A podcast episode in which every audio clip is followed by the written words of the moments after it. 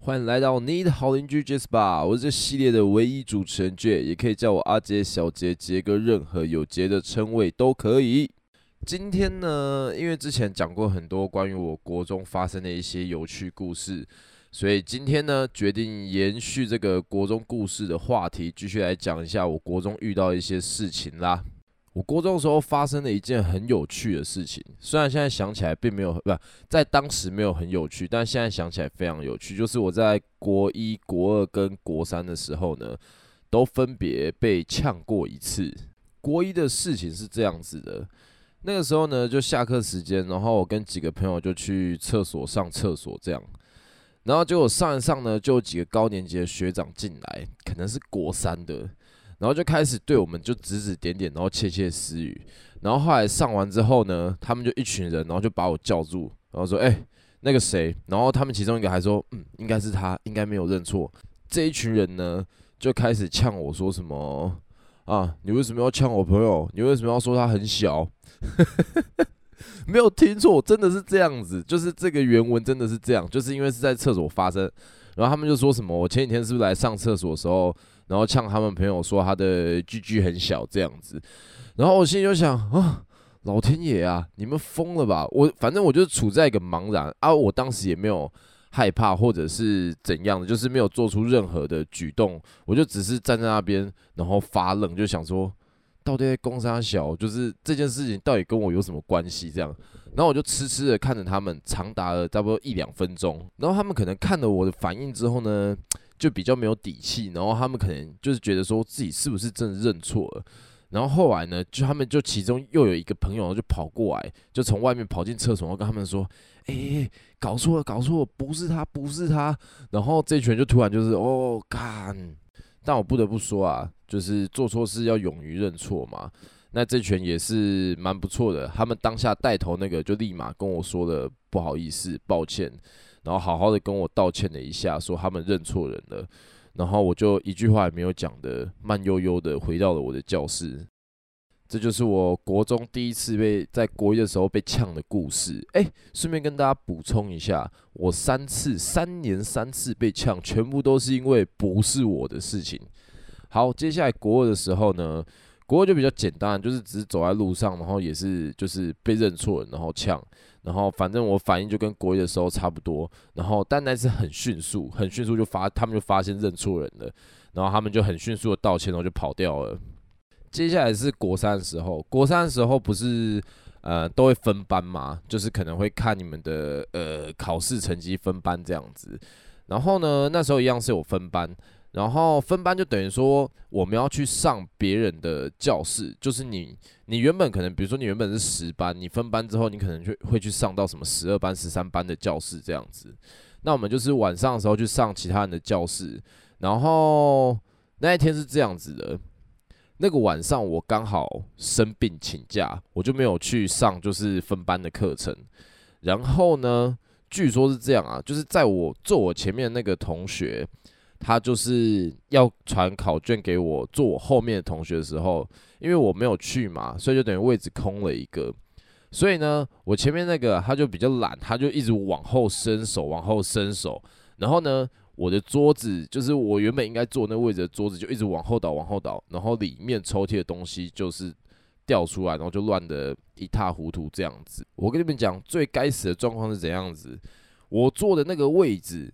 就是原本读那个班级的混混坐的位置，所以呢，隔天没多久之后，我就是隔天上学没多久，那个混混就带着就是一群人过来过来找我这样。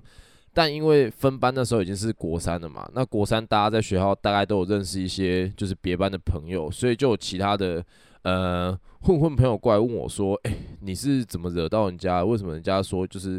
要来找你，就是处理这件事。然后我心里想，我又怎么了？我什么都没做啊。然后后来呢，就是在某节下课的时候呢，这个混混他就带着他的朋友，就是一群人就过来。但是他们一上来并不是就是气势汹汹，也没有很凶啊。他们一上来就来问我，然后想要搞清楚这件事情，就说为什么我把他的抽屉弄乱，然后。都没有处理就对了。我跟你讲，国中生就是这么无聊，这么无聊的一件事情，可以闹得几乎要打架一样，但是是没有打啊，反正就是这么无聊。然后呢，我朋友就看着他们说，就是一样跟我是分班的，我们在分到同个班的朋友就看他们说，他昨天生病请假，他根本没有去学校啊。然后结果那个带头混混就傻住了，就嗯啊怎么会这样子？然后后来就是他们就去询问了一番，然后才知道原来这件事情是这样子啊。那当然啦，后来这件事情也没有，就是他们也没有去针对坐我前面那个那个同学，就是这件事情就顺利的圆满的落幕了。虽然这种事情为了这种事情来 来敲代机，真的是很无聊的一件事啊。那大家也都知道，我平常就是一个为人和善，然后不喜欢引起任何麻烦的人。但在国中三年呢，我却是发生了三件，就是一年发生一次被认错了，然后被呛错的事件。好，结束了国中话题之后呢，马上来进行今天的酒吧主题吧。今天的酒吧主题要讲什么呢？要讲我之前遇过的一个客人。有听我们过年特辑就知道，我们有这个什么三巨头啊、四大天王啊或什么的。那今天要讲的这个客人呢，也是属于里面其中一个，但是他来的时候比较时间比较短一点啊，然后时期也差不多就是嘉豪跟他的那个女生朋友，还有就是甚至你们有听的话，你们也知道彼得是谁啊，然后跟一个就是会唱歌的小朋友，那个是谁啊？反正都差不多是同个时期的事情啊。好，那这个故事是这样子，这个客人呢，我们叫他为花生哥，他就第一次来了之后呢，就一个人来。然后坐吧台，然后就跟我们聊天，然后聊一聊呢，他就开始讲自己是做生意的啊，然后做得多好，然后怎样怎样怎样怎样，反正就是一堆屁话就对了。然后呢，他后来就开始推销我们，他自己有在做卖花生，然后袋装的花生这样子，一般的落花生啊。然后他就跟我们说，在酒吧他觉得这个东西很实用，因为刚好我们的酒吧是没有厨房的。没有厨房其实很亏啊，就是没有办法出食物。那其实大家喝酒都喜欢吃点，就是小零嘴这样。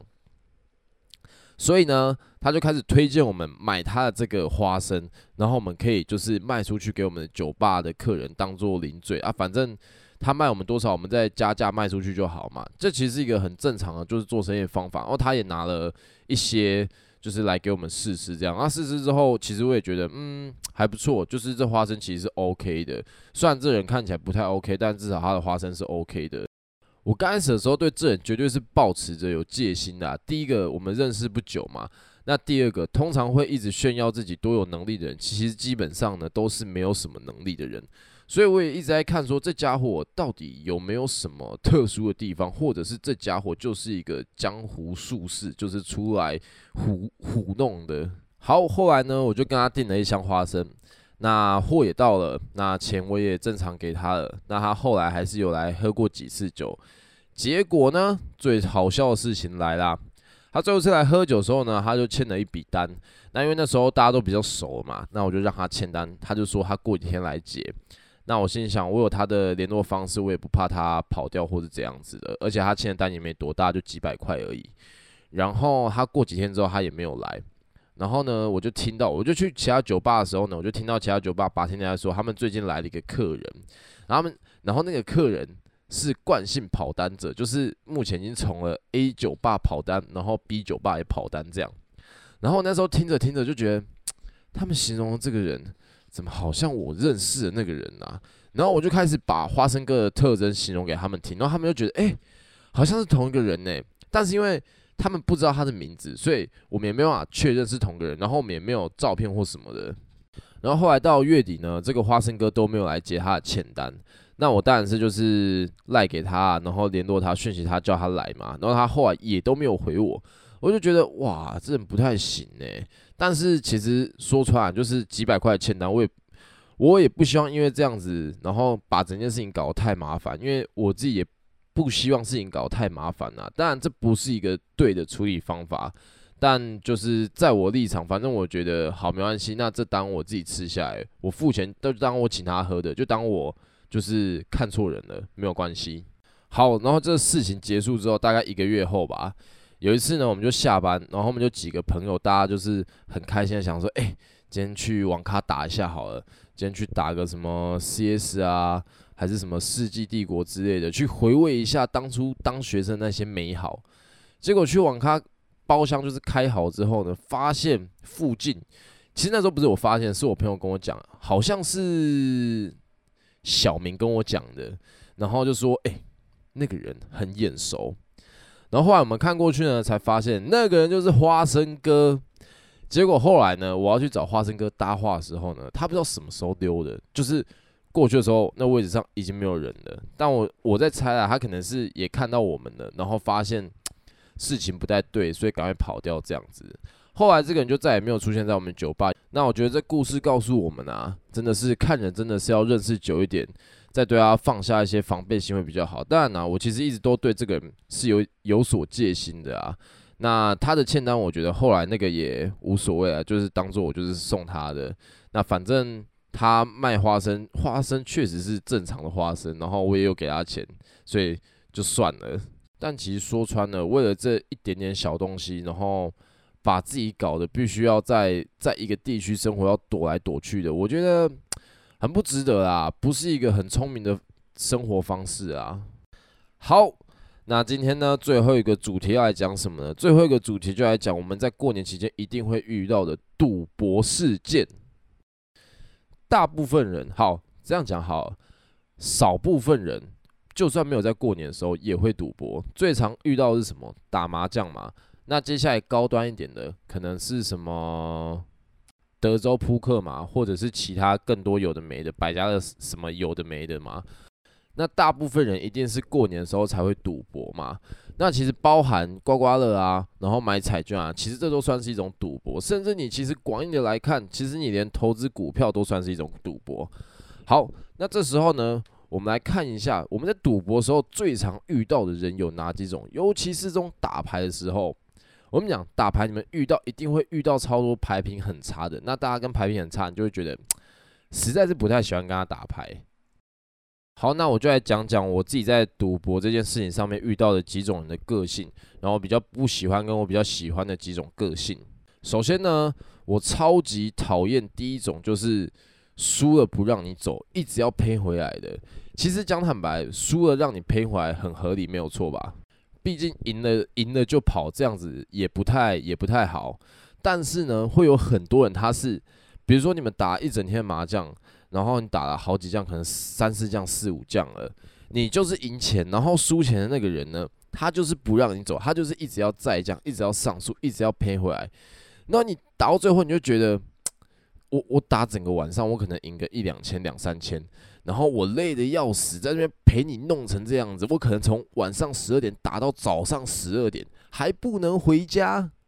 可能有一部分是因为我对于赌博获得钱财没有那么的没有那么重视，所以我就会觉得说啊，这样子的话，那干脆我还不要来赌博诶，就是输钱我当然也不开心啊啊，赢钱之后我要被你就是一直拖一直拖一直拖，而且是永无止境的拖下去，就是你觉得你一定要赔回来你才你才肯放我回家，那我干嘛来赌博啊？累死人了！每次遇到这种我都巴不得就是赶快钱让他赢一赢，然后我们就是。